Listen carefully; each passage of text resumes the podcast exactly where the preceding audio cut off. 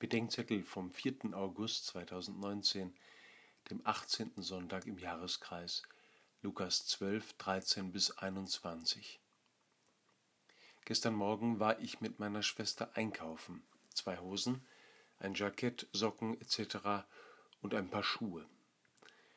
Wenn um mich das Kaufen zum Kult wird, fühle ich mich unwohl.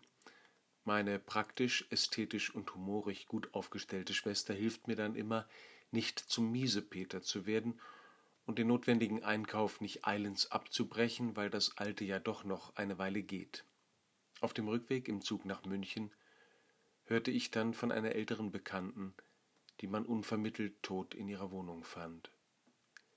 Das Gleichnis vom reichen Mann zeigt uns den Menschen, für den Haben Leben bedeutet und mehr haben länger leben. Nicht der Reichtum ist sein Problem, sondern dass er vergaß, dass er sich Zukunft nicht kaufen kann und dass er das, was er hat, für andere hat. Es ist das Brot des Hungrigen, das du aufhebst, es ist das Kleid des Nackten, das du im Zimmer bewahrst, es ist der Schuh des Unbeschuhten, der bei dir vermodert, sagt der heilige Basilius. Das ist nicht nur katholische Soziallehre, sondern die Erinnerung daran, dass wir in einer Gemeinschaft leben, die über den Tod hinausgeht und dass dieser Tag womöglich mein letzter ist. Hinter mir liegt eine Woche geteilten Lebens.